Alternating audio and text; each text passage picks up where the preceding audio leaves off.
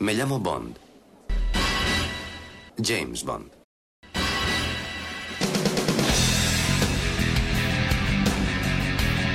Hola, soy Alberto López, alias Clark en los foros. Bienvenidos al podcast temático de James Bond número 12 de archivo007.com. En esta ocasión vamos a hablar de los guionistas. Si bien en la franquicia de Bond la última palabra siempre la tienen los productores, Cavi Broccoli y Harry Saltzman en la primera etapa, y Michael G. Wilson y Barbara Broccoli en los últimos años, es indudable que los guionistas también han influido en el estilo de las películas y sus tramas. Veamos hasta qué punto pudieron poner su granito de arena cada uno de ellos.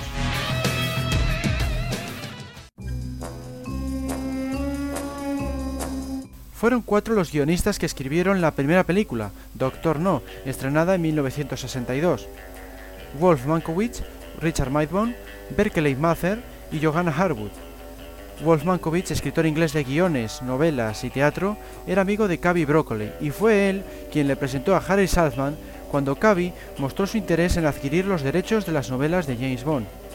Richard Maybaum era un dramaturgo, aparte de guionista y productor de cine norteamericano, que ya había trabajado con Cavi cuando éste producía películas bélicas en Inglaterra, años antes de la llegada de 007. Berkeley Mather era un guionista galés especializado en series de televisión, que había trabajado, por ejemplo, en Los Vengadores y que más tarde participaría también en otra popular serie de los 60, Yo Espía. Johanna Harwood, ayudante de Terence Young, el director, se encargó de que la adaptación de la novela fuera lo más correcta posible. El primer intento fue completamente fallido. Cavi Broccoli se quejó de que apenas aprovechaban la novela de Ian Fleming para obtener la historia. Entre los muchos desvaríos presentes en esta versión estaba el cambio del villano. Convirtieron al Doctor No en un mono que hacía de mascota del verdadero antagonista. Wolf Mankiewicz, previendo que aquello acabaría en desastre, pidió que su nombre no apareciera en los créditos, como así fue. Cavi, por su parte, pidió al director Terence Young, que también era guionista, que hiciera una revisión completa del escrito cuando apenas quedaban 10 días para que diera comienzo el rodaje. Gracias a los cambios que introdujo junto a su ayudante, Johanna Harwood, dieron con un guion que satisfizo tanto a Kubi como al otro productor, Harry Saltzman. No obstante, hubo unas cuantas ideas descartadas, como en cualquier película. Por ejemplo, se tenía previsto que el personaje de Sylvia Trench fuera a aparecer en seis entregas de la serie, convirtiéndose en protagonista de la sexta. Volvió en Desde Rusia con Amor, pero luego se desechó la idea. También se llegó a pensar en incluir a Honey Rider, interpretada por Ursula Anders, en Vive y Deja Morir en 1973, otra propuesta que finalmente se descartó. Entre las escenas eliminadas había una en la que Honey era asediada por cangrejos cuando se encontraba presa en la guarida del Doctor No.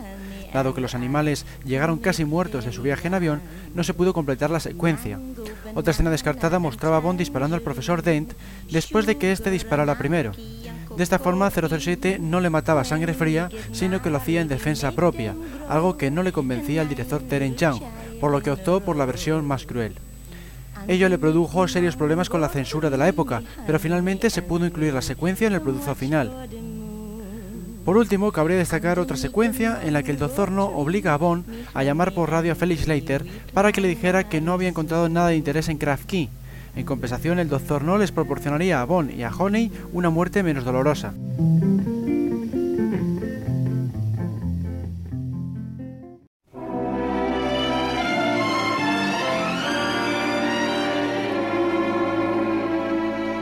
En la siguiente entrega, Desde Rusia con Amor, estrenada en 1963, el dúo de productores volvió a fichar a Richard Maybaum y a Johanna Harwood, sin embargo, esta vez Maybaum fue el único que se encargó del guion, mientras que Johanna le ayudó con la adaptación de la novela. El proyecto resultó ser mucho más complicado que Dozor no, dado que a la compleja trama presente en la novela había que añadir la participación de Spectra para que la película fuera apolítica. Por esta razón, en el filme es Spectra y no los rusos quien se encarga de engañar a 007 con la trampa de la Lector. Solo la habilidad de Terence Young a la hora de montar las escenas consiguió que la historia fuera mucho más fácil de seguir. Y es que, tal y como lo había escrito Maybaum, primeramente se mostraba a Rosa Clef llegando a la isla donde se ficha a Red Grant.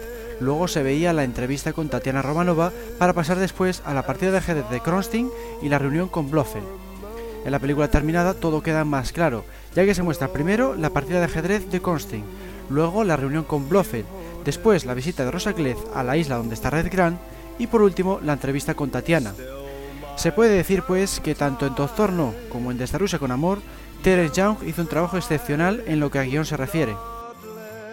No obstante, será Maybaum el que se convierta en uno de los miembros habituales del equipo Bond, y es que el guionista norteamericano llegará a colaborar en los guiones de 13 de los 22 filmes.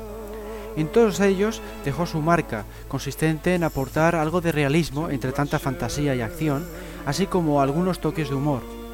Por otro lado, se encargó también del guion de Chitty Chitty Bang Bang, la única cinta de Eon Productions fuera de la saga de 007, y de algunos capítulos de la serie de animación James Bond Jr., estrenada en los años 90.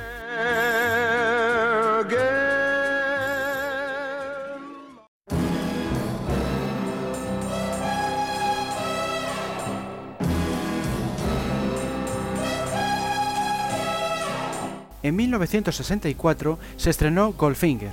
Para la tercera entrega de la serie, los productores querían una cinta más ligera y menos política que las dos anteriores. Richard Maybaum se puso manos a la obra, elevando el número de gadgets y la dosis de fantasía y humor. Uno de los mayores problemas con los que se encontró fue el hecho de que Pussy Galore era lesbiana en la novela de Fleming. Tuvo que ingeniárselas para que el resultado fuera lo más sutil posible, tal y como hizo en Desde Rusia con Amor con el personaje de Rosa Clef, que se sentía atraída por Tatiana Romanova. Al igual que sucedió con las dos primeras películas, buena parte del éxito de Goldfinger se le debe a su director, en esta ocasión se fichó al inglés Guy Hamilton, quien aportó un gran número de ideas, sobre todo para los gadgets. Suya fue la idea de la matrícula giratoria de Aston Martin, por ejemplo. El productor Harry Saltman, por su parte, cambió la parte de la desactivación de la bomba nuclear. En vez de detener el contador cuando quedaban 3 segundos, sugirió que fueran 7 para que en el marcador se viera 007. Este cambio produjo un fallo de continuidad, ya que luego se hace referencia a que solo quedaban 3 segundos.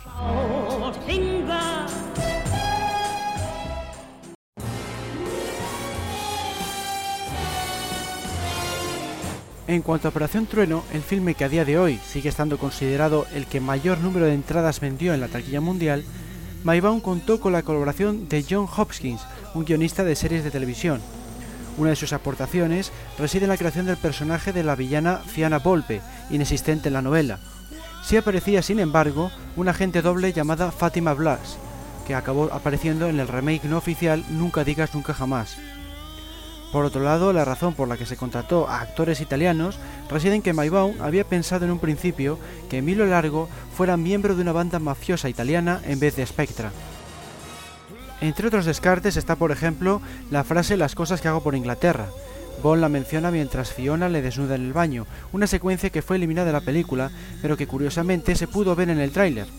Más tarde se usaría en Solo se vive dos veces y en otra secuencia descartada de El mundo nunca es suficiente. También se eliminó una versión de la escena en la que Bonnie y Dominó se sumergen detrás de una roca y luego salen burbujas. En ella, un bikini salía flotando, algo que al productor Cavi Broccoli le pareció demasiado sugerente.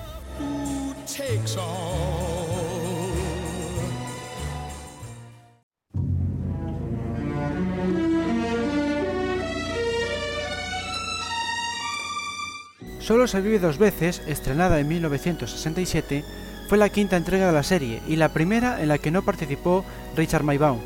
Los productores le encargaron el guion a Roald Dahl, un novelista que nunca antes había firmado un guion de cine.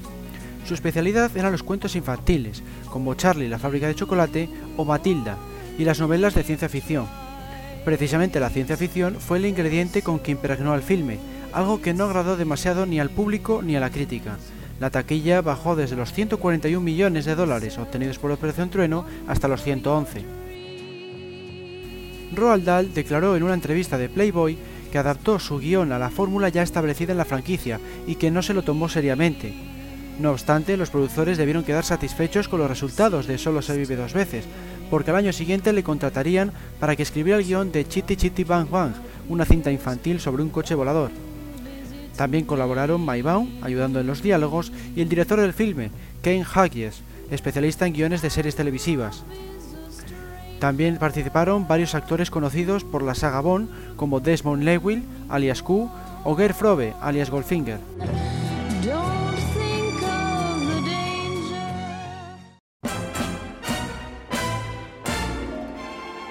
La siguiente entrega fue Al Servicio Secreto de Su Majestad, estrenada en 1969. Tanto los productores como el director, Peter Hunt, tenían claro que querían ser fieles a la novela de Fleming. De esta forma dejarían de lado la fantasía propia de las últimas entregas para retomar la senda del realismo. Richard Maybaum volvió a su puesto habitual. El guionista inglés Simon Raven, especialista en series de televisión, le ayudó con los diálogos. Se barajaron varias ideas para justificar el cambio de actor de Sean Connery a George Lazenby. Una de ellas tenía que ver con una operación de cirugía estética. Finalmente no se hizo ninguna variación, algo que choca con lo visto en la anterior película, solo se vive dos veces, ya que Blofeld no reconoce a Bond cuando éste se hace pasar por genealogista. Quizá este detalle, junto a otros como la ausencia de gadgets y el menor nivel de espectacularidad, fueron los que provocaron su fracaso en taquilla. Su recaudación fue de tan solo 88 millones de dólares. Sin embargo, con el paso del tiempo ha recibido una, valoración más positiva por parte de los fans, pues es una de las adaptaciones más fieles al Bond literario. Entre las escenas eliminadas se encuentra una en la que un esbirro de Blofeld descubre que Bond se va a hacer pasar por genealogista, Justo después, Bond le persigue por los tejados de la ciudad. A pesar de este y otros recortes del metraje, Al Servicio Secreto de Su Majestad es la segunda película más larga de la saga, con una duración de 140 minutos. En el primer puesto está Casino Royale, con sus 144 minutos. Esta longitud también pudo influir en la recaudación en taquilla, ya que impedía a los propietarios de los cines poner el mismo número de sesiones al día que el resto de entregas.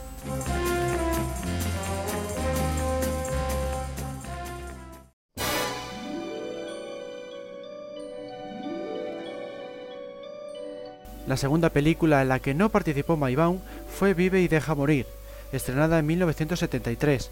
El encargado del guion fue Tom Mankiewicz, quien ya había trabajado con Maybaum en la anterior entrega, Diamantes para la Eternidad, estrenada en 1971. Ya en aquella se había notado su participación, al incluir una dosis mayor de humor. Lo había seguido Sean Connery. El escocés estaba deseoso de que Bond fuera un personaje más cómico. También lo exigía el público, visto el fracaso económico que supuso la dramática al servicio secreto de su majestad. El guion de Diamantes para la Eternidad lo empezó Richard Maybaum. A petición de Broccoli, intentó repetir la estructura de Goldfinger. De hecho, se había contratado al director de aquella, Guy Hamilton, y la canción iba a ser interpretada también por Shirley Bassey.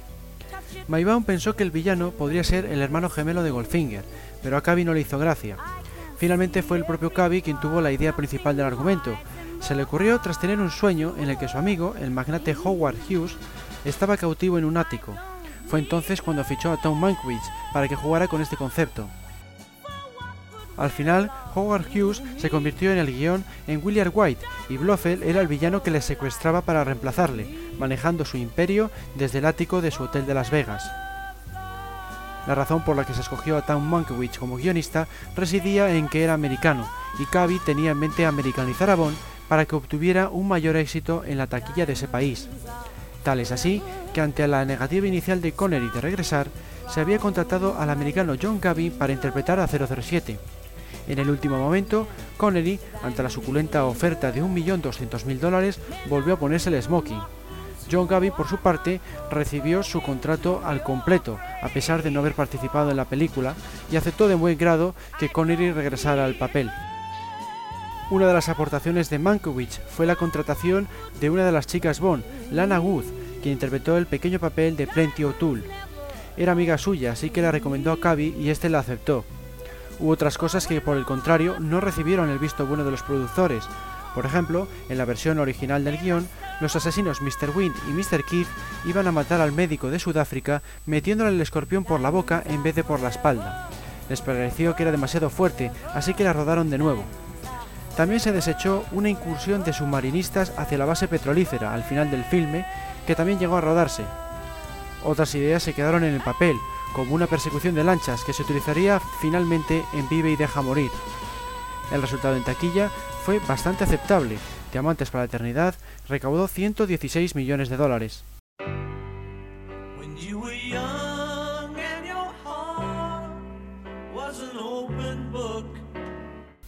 Mankiewicz fue fichado de nuevo para que escribiera el guion de Vive y deja morir. Respecto a la novela de Fleming, quería intercambiar el color de piel de las chicas, de modo que Solitaire fuera negra y Rosy blanca, pero el estudio no lo permitió en el último momento. Estaban nerviosos porque se trataba del estreno de Roger Moore, por lo que no querían más modificaciones. De hecho, habían solicitado que James Bond fuera interpretado por un actor americano, pero Kubi Broccoli no lo aceptó. Por otro lado, Mankiewicz tuvo que tener sumo cuidado a la hora de representar a los villanos de la cinta, ya que todos eran de color y en aquella época, principios de los 70, las series de televisión estaban protagonizadas por personajes de raza negra. Cumplió con su objetivo, dado que Vivi deja morir recaudó 161 millones de dólares en la taquilla mundial. Otro cometido que el guionista cumplió con creces fue la adaptación de Bond al estilo de Roger Moore. Aparte de aumentar la dosis de humor, hizo que fuera bastante más suave que Connery, de esta forma, dejó las bases para el Bond de Moore sobre las que partirían las siguientes entregas, para satisfacción del público, pero desagrado de la crítica, que echaba de menos las sorpresas y la seriedad de las primeras entregas de la serie. Entre las escenas descartadas está un teaser inicial en el que James Bond tenía que reunirse con un hombre mayor en un jardín por la noche. En un momento dado, les asedian agentes enemigos y tratan de huir. Bond ayuda al contacto a pasar un muro de gran altura que rodea el jardín, dándose cuenta demasiado tarde de que el jardín estaba situado en lo alto de un edificio, por lo que el hombre fallece en la caída. Otra secuencia que tampoco llegó a rodarse mostraba a Quarrel Jr. enseñando a Bond cómo utilizar las balas para cazar tiburones, con las que finalmente mataría a Kananga. En otra parte, Quarrel menciona a su padre, quien había ayudado a Bond en la película Doctor No. Por último, había otra escena en la que Kananga amenazaba a su esbirro Tiji con arrancarle los brazos y lanzárselos a los cocodrilos cuando éste hace daño a Solitaire.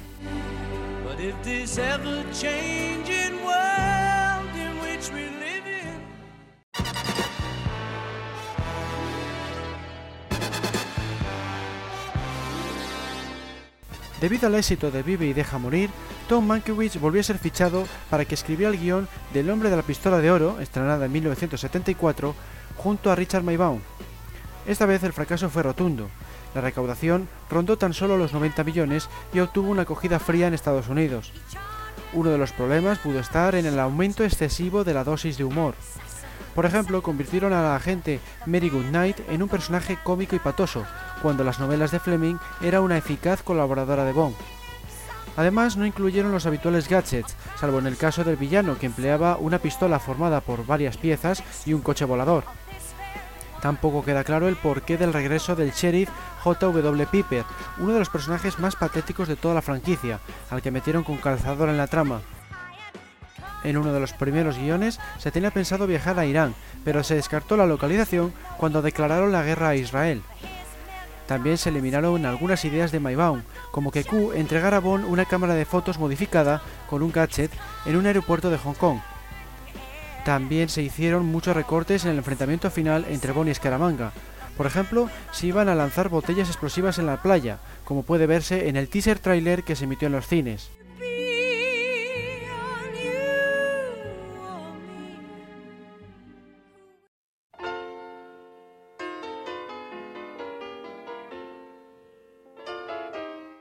La razón por la que se fichó al guionista Christopher Good para La espía que me amó, estrenada en 1977, está clara. Tras el fracaso en taquilla del Hombre de la Pistola de Oro, los productores querían un guionista nuevo que trajera nuevas propuestas. Por ejemplo, se le ocurrió crear a una aliada a la altura de Bond en todas las facetas, algo que hasta la fecha no había ocurrido. Siempre se había mostrado a las chicas Bond como damiselas en apuros. Es en la espía que me amó cuando la franquicia deja a un lado al machismo. Ese es probablemente el mayor acierto de Christopher Wood, junto al hecho de encontrar el equilibrio perfecto entre humor y acción. Tal es así que muchos consideran La espía que me amó como la mejor entrega de Roger Moore. Lástima que Moonraker no consiguiera un resultado tan bueno. Curiosamente, antes de contratar a Wood, se contó con la colaboración de 12 guionistas, lo que dio lugar a un total de 15 borradores de guion. Entre ellos estaban Tom Mankiewicz, el guionista de las tres anteriores entregas, y Gull Hamilton, el director de aquellas. Entre las ideas que se barajaron estaba la de traer de vuelta a la organización Spectra y su líder Brofeld, pero ante la amenaza de demanda del productor Kevin McGlory, poseedor de los derechos de la novela Operación Trueno y sus personajes, Cavi Broccoli decidió inventar nuevos enemigos. También rechazó la idea de Rachel Marvon de volver a traer a Tatiana Romanova, la chica Bond de Desde Rusia con Amor. También se descartó una persecución por el desierto, cuando Tiburón se hace con el microfilm en el Cairo y huye en una furgoneta, Bon y Anya lo iban a perseguir por medio de un coche deportivo. Por el camino eran asediados por unos bandidos del desierto. Anya utilizaba entonces unas mini granadas camufladas como perlas de su collar para deshacerse de ellos. Por otro lado, Ken Adam, el diseñador de la producción, tuvo la idea de incluir la cubierta del barco Liparus en el interior de su armazón junto a los submarinos en vez de en el exterior al aire libre, como se había establecido en el guion original. De esta forma toda la acción se concentraba en la misma sección del enorme petrolero, no era necesario filmar nada en un petrolero real. El teaser inicial de la película tampoco iba a ser en un principio tal y como le conocemos. El guionista Christopher Good había pensado en mostrar a Bond tirándose en paracaídas sobre una lancha motora en un lago. Luego 007 disparaba un garfio que se enganchaba al bote y empezaba a practicar esquí acuático. Otra idea para el teaser inicial situaba la acción en alta mar. Bond estaba acompañado por una bella mujer cuando recibe una señal de M. Se sube a una tabla de surf y es recogido en la playa por un jeep. Varias ideas más se quedaron fuera del guion definitivo. Por ejemplo, se había pensado una partida de backgammon entre Calva y Bond, una idea que se retomaría en Octopussy. También se tiene en mente utilizar tres asesinos trillizos llamados Tic Tac y Toe, otra idea que curiosamente también acabó en la trama de Octopussy. En cuanto a escenas eliminadas, cabría destacar un final alternativo del personaje de Tiburón. El director Lewis Gilbert dudó entre dejarle con vida o matarlo, así que rodó una secuencia en la que moría. Al final se optó por el final en el que sobrevive y su éxito entre el público fue tal que se vio obligado a incluirlo en la siguiente entrega, Moonraker.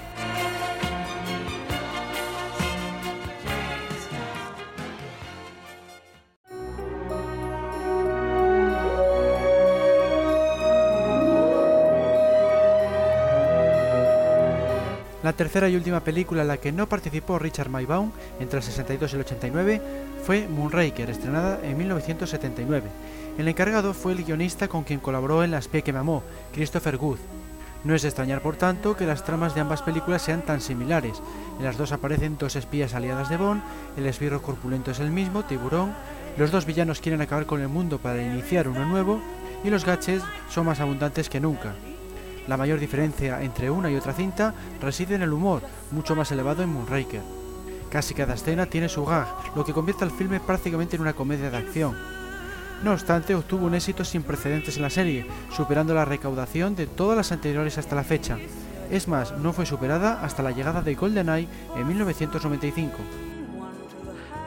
Curiosamente, Tom Mankiewicz, el guionista de Diamantes para la Eternidad, Vive y deja morir y El hombre de la pistola de oro, llegó a escribir un guion para Moonraker, pero al final no se empleó. Eso sí, muchas de sus ideas fueron utilizadas para las películas siguientes. Por ejemplo, el teaser inicial de Octopussy, en el que Bond vuela en un mini-jet llamado Acrostar, procede de ese guion, al igual que la persecución de la Torre Eiffel de Panorama para Matar. También se descartaron Nepal y la India como localizaciones. Esta última fue usada en Octopussy. Entre otros descartes están unas cuantas tomas del teaser inicial en el que se mostraba la tiburón en el interior del circo sobre el que cae tras un enfrentamiento aéreo con 007. Esta pequeña secuencia en la que se veía a los trapecistas llegó a ser rodada. También se filmó otra en la que aparecía Hugo Dratz, el villano, reunido con los socios que financiaron la base secreta de lanzamiento. Aparecían en la misma sala en la que más tarde encierra a Bond y Holly y que está situada bajo una de las naves Moonraker. Lo que no se filmó fue el cameo que iba a hacer Barbara Bach, la actriz que interpretó a la agente Triple X en la anterior entrega, La espía que me amó. En concreto, iba a ser la mujer que aparece acostada junto a Gogol, el jefe de la KGB.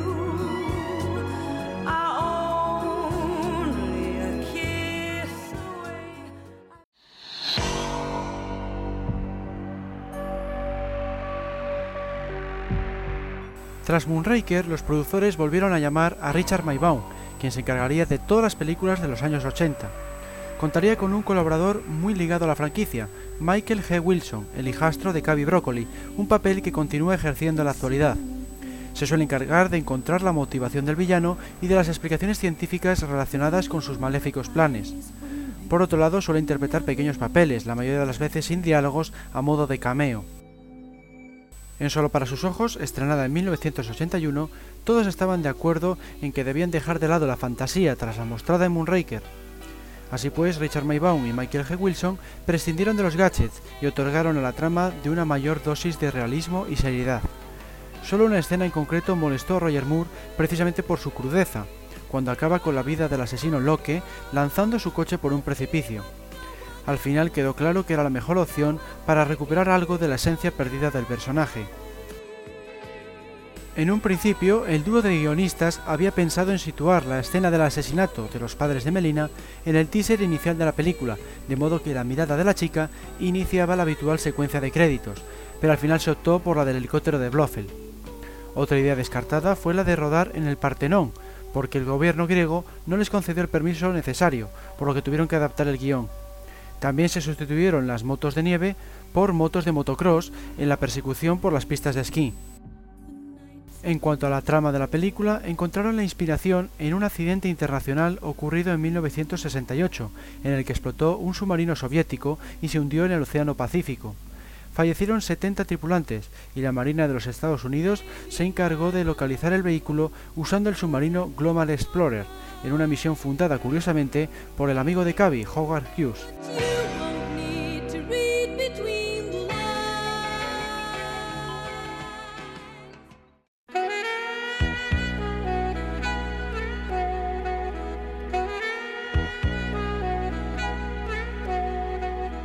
En 1983 se estrenó Octopussy. En esta ocasión, Michael G. Wilson y Richard Maybaum contaron con la colaboración de George MacDonald Fraser, guionista de varias películas sobre los tres mosqueteros.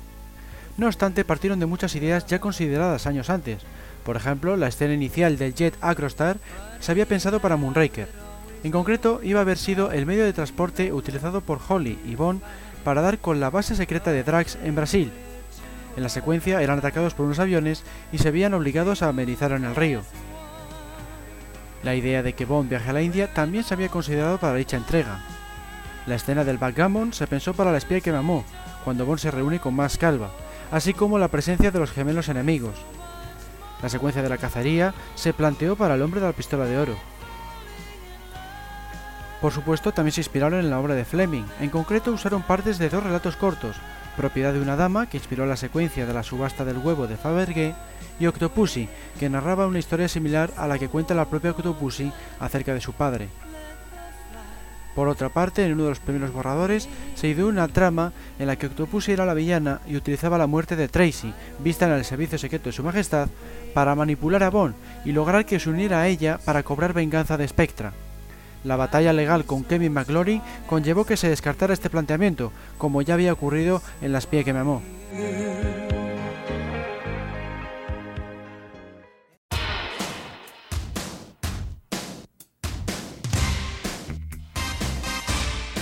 La siguiente entrega fue Panorama para Matar, estrenada en 1985. Se trata de una de las películas más criticadas no solo por la edad de Roger Moore, que ya tenía 58 años, sino también por la escasa originalidad de su argumento. Su parecido con Goldfinger es notable. En ambas el villano se une a varios criminales para dar un golpe de gran escala, ambos poseen un establo de caballos, son de origen alemán, etc. Entre las escenas descartadas está una en la que Bond empleaba al perro robot creado por Q para espiar las bombas petrolíferas de Thorin. Hubo otra que incluso se llegó a filmar, en la que 007 debía dar cuentas de la persecución de Mayday en la Torre Eiffel en una comisaría de París. Otra escena eliminada mostraba una manifestación por parte de los pescadores de San Francisco. Se hacía hincapié en que las bombas de extracción de Industrias Thorin estaban destruyendo a los cangrejos de la zona. Bomb y su enlace Chuck iban en uno de los barcos, observando de cerca las instalaciones del villano. Por otro lado, se descartó del montaje definitivo una escena que mostraba a Thorin y sus esbirros aproximándose al ayuntamiento de San Francisco. Luego se bajaban del coche y cogían los bidones de gasolina con los que después provocan el incendio. Al director John Glenn no le gustó esta última parte porque quedaba un tanto vulgar. Por otro lado, quitó la secuencia porque tampoco contaba nada relevante. Por último, se rodó también una escena en la que mostraba con más detalle el despido de Stacy en el ayuntamiento, se la mostraba discutiendo con el alcalde acerca de los problemas medioambientales que estaba provocando Industrias Thorin. John Glenn decidió suprimir esta secuencia porque la había rodado en una única toma, sin cortes ni primeros planos.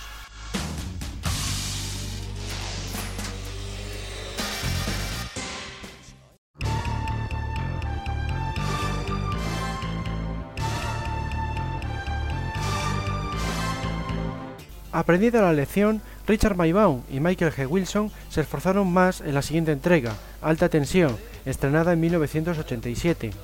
era la presentación de Timothy Dalton como James Bond, por lo que se debía conseguir una película redonda.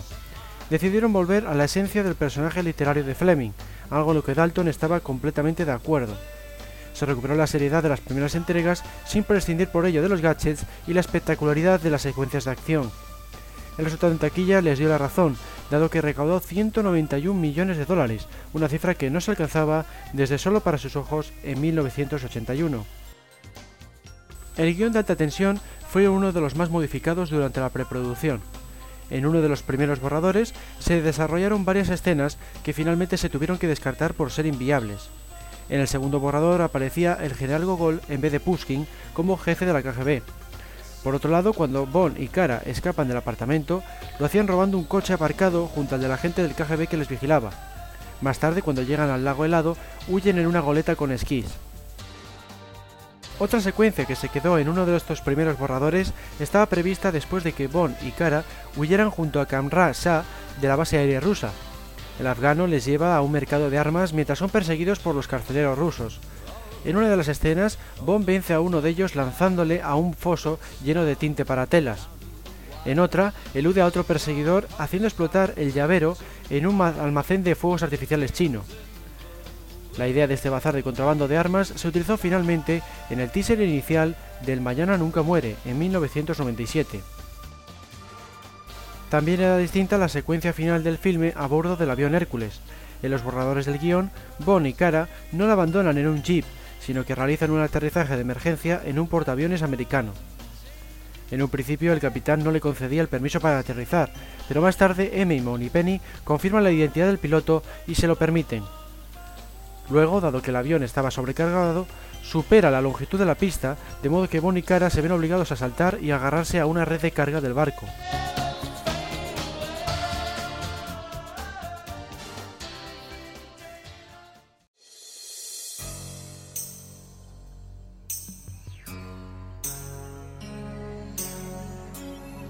En 1989, Richard Maybaum colaboró por última vez con Michael H. Wilson en el guion de Licencia para Matar, Dado que la temática que estaba de moda a finales de los 80 era el tráfico de drogas, y más aún con el caso del narcotraficante Manuel Antonio Noriega, llegaron a escribir dos borradores que ubicaban la acción en el Triángulo de Oro, en Colombia, y con un capo de la región como villano. Una de las ideas que tuvieron fue la de una persecución en moto en la Gran Muralla China, pero el gobierno de este país puso tantas exigencias sobre el guion que tuvieron que descartar el lugar. A la hora de desarrollar la trama, Maybaum y Wilson se basaron en la película Yojimbo, estrenada en 1961 y dirigida por el prestigioso director japonés Akira Kurosawa. En aquella, el héroe también se infiltraba en la banda rival para destruirla desde dentro. Por otro lado, optaron por aumentar el nivel de violencia, siguiendo la opinión de Dalton y del director John Glenn de adaptar el bon literario lo más fielmente posible fue seguramente uno de los motivos del fracaso comercial en Estados Unidos.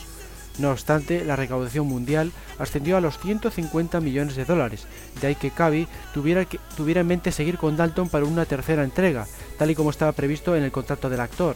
Pero diversos problemas legales sobre la propiedad y la distribución de la franquicia retrasaron el proyecto tanto que cuando se disponían a empezar la preproducción de esa tercera película, en 1994, Dalton declaró que no quería participar, de modo que escogieron a Pierre Brosnan para sustituirle.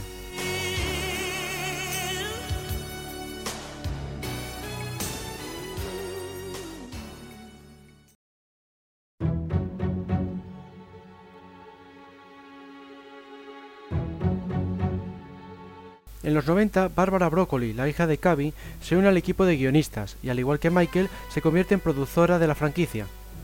En 1995 estrenaron GoldenEye, obteniendo una recaudación superior a todas las anteriores, más de 350 millones de dólares.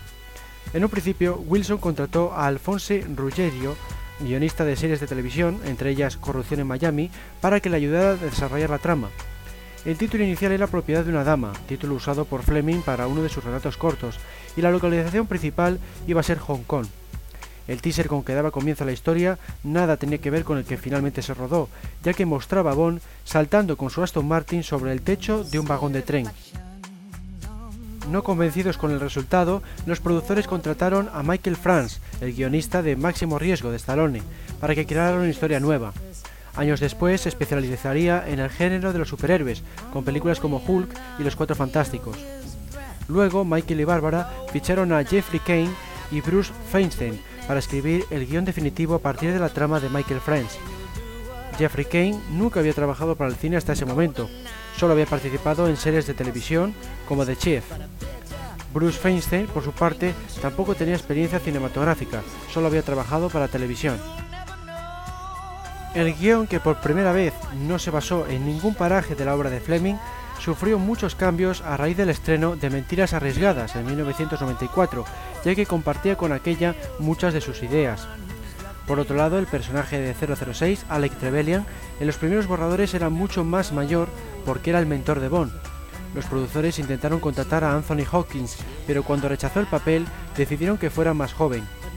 Así quedó la incoherencia de que Alec cuente que sus padres sufrieron la Segunda Guerra Mundial. Si así hubiera sido, su personaje tendría más de 50 años. Curiosamente, se hizo otro intento de fichar a Anthony Hawkins para que interpretara al villano del Mañana Nunca Muere. Si bien GoldenEye sirvió para que 007 volviera a ocupar su trono, obtuvo críticas encontradas. Mientras que unos la consideran la mejor de Brosman, otros están en contra por sus excesos y sus numerosas explosiones. Por fortuna para la continuidad de la serie, la taquilla superó las expectativas más optimistas.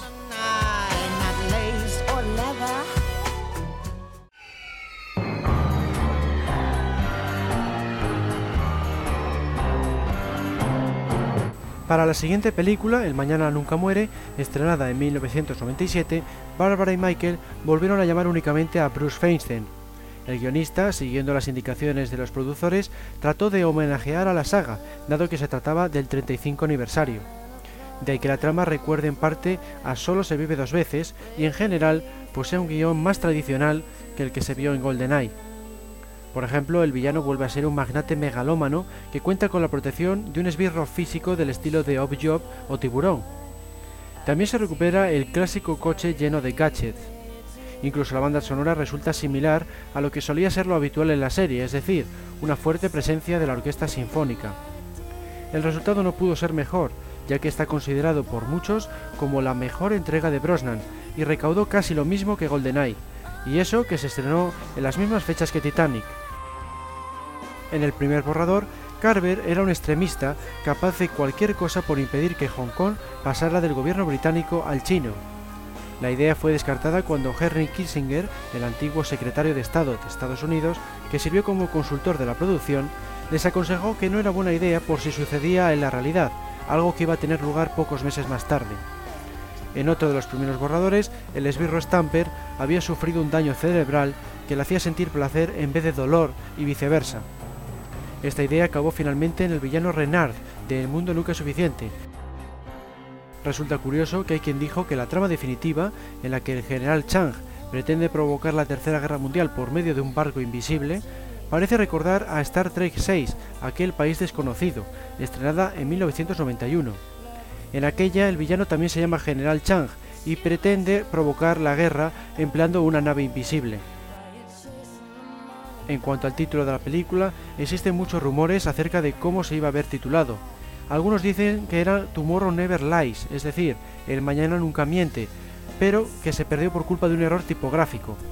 Otros afirman que iba a ser Tomorrow Never Comes, es decir, El Mañana Nunca Viene, título que supuestamente aparecía al principio de la cinta VHS que se comercializó tiempo después de su estreno en cines.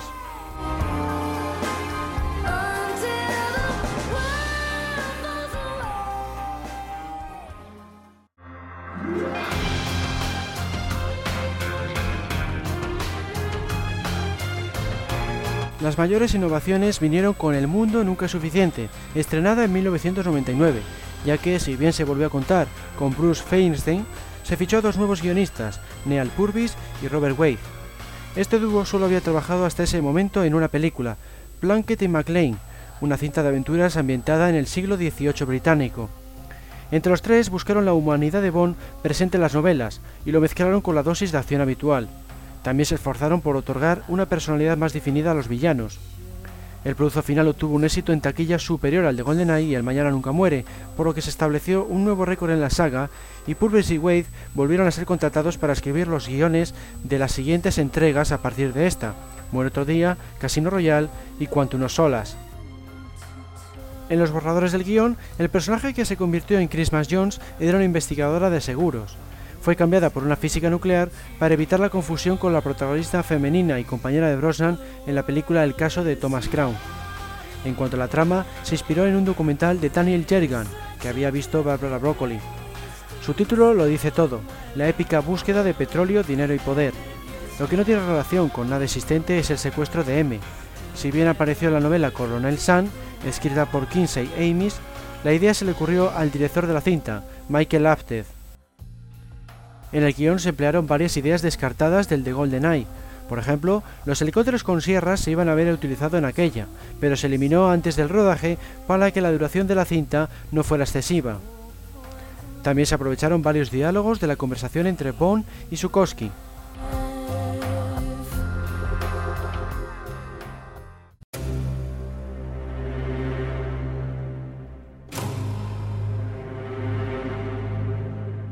En resumidas cuentas, los productores incitaron a los guionistas Purvis y Waits de nuevo a que extrajeran todos los detalles que pudieran de la obra de Fleming con motivo de celebrar el 40 aniversario de la saga. Como en todas las entregas, hubo varias cosas que se quedaron fuera de la película. Por ejemplo, se llegó a barajar la posibilidad de que fuera Wei Ling la espía que ayuda a Bond en Hong Kong. El personaje fue interpretado por Michelle Yeoh en El Mañana Nunca Muere, Finalmente no se llegó a un acuerdo con la actriz, de modo que fue sustituida por Chang, el recepcionista del hotel y agente del servicio secreto chino. También se quedó fuera una secuencia que incluso llegó a ser rodada. Mostraba a Bond saliendo del avión que le lleva de vuelta a Londres durante el aterrizaje. Se sujetaba a la rueda delantera y huía corriendo por la pista del aeropuerto para así evitar a las autoridades. En cuanto al título de la película, fueron varias las opciones que se tuvieron en cuenta. Las que más se rumorearon fueron Más allá del hielo, Sol negro y Fusión fría. Curiosamente, hubo un nombre que tuvo que ser cambiado por una coincidencia, el satélite Icarus, que había sido bautizado en un principio como Solaris. Se descartó por llamarse igual que la película de George Clooney, en producción por aquel entonces. Michael G. Wilson y Barbara Broccoli volvieron a llamar a Neil Purvis y Robert Waits después del estreno de Muere otro día para que escribieran el guion de una película protagonizada por Jinx, el personaje de Halle Berry. También contrataron a un director, Stephen Frears, artífice de Las Amistades Peligrosas, Alta Fidelidad o Negocios Ocultos, entre otras. Sin embargo, probablemente debido al poco éxito de otras cintas de acción protagonizadas por mujeres, como la segunda parte de Los Ángeles de Charlie y la continuación de Tomb Raider, llevaron a la Metro Goldwyn Mayer a descartar el proyecto. Halle Berry, por su parte, estaba encantada con la idea. Le había gustado mucho el personaje de Jeans, por, por lo que no le hubiera importado participar en esta producción o incluso aparecer en otro filme de Bond de forma gratuita.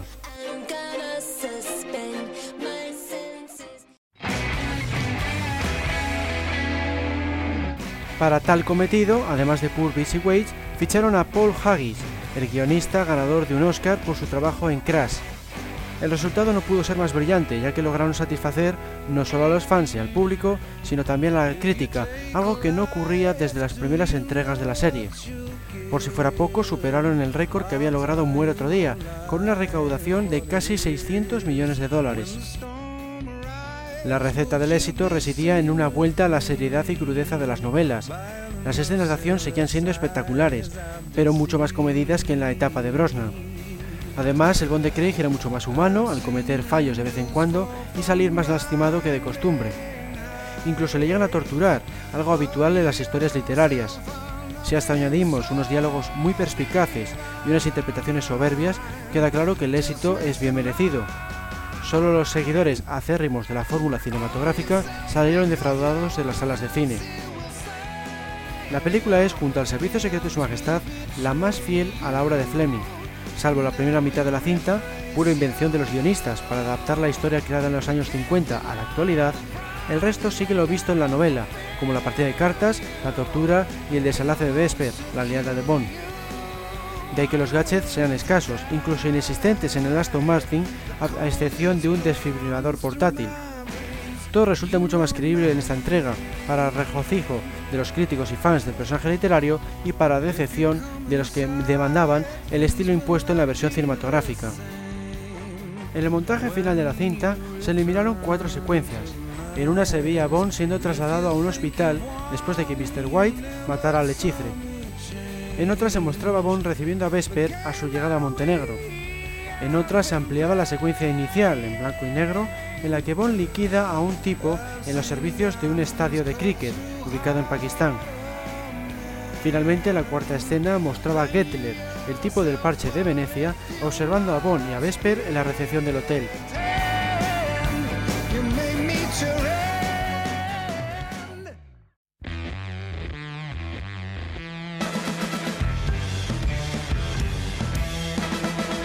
El trío de guionistas de Casino Royale, Neal Purvis, Robert Waite y Paul Haggis, repitió en cuanto unos solas, la última entrega hasta la fecha, estrenada en 2008, pero no obtuvo el mismo éxito entre la crítica. Si bien logró recaudar otros 500 millones de dólares, dejó insatisfecha a buena parte de los espectadores. Extrañamente, los guionistas se decantaron por la acción en detrimento del argumento, convirtiendo la película en un producto pobre y muy inferior a Casino Royale. Muchos la comparan incluso con las clásicas cintas de Charles Bronson, al presentar a un Bond ávido de venganza. Da la sensación, por tanto, de que han vuelto a cometer el mismo error que en su día cometieron Michael G. Wilson y Richard Maybaum con el guion de Licencia para Matar. En aquella, el Bond de Timothy Dalton se volvió excesivamente oscuro y violento, y también trabajaba por su cuenta, desobedeciendo a las órdenes del MI6. Por primera vez en la saga, se rodó un final alternativo, según reveló el director, Mark Foster.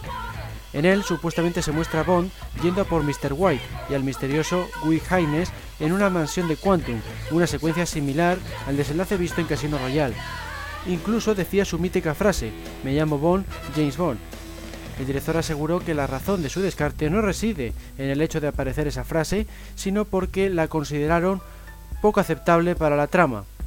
Supuestamente esta escena, de un minuto de duración, iba a servir para que Casino Royale, Quantum Solas y la siguiente entrega formaran una trilogía.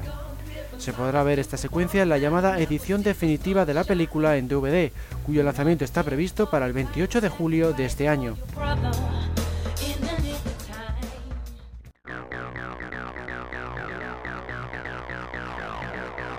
Y así llegamos al final del programa. Espero que os haya resultado tan interesante como los anteriores y que como siempre sigáis visitando archivo007.com y su foro foros007.com. Un saludo a todos y hasta la próxima.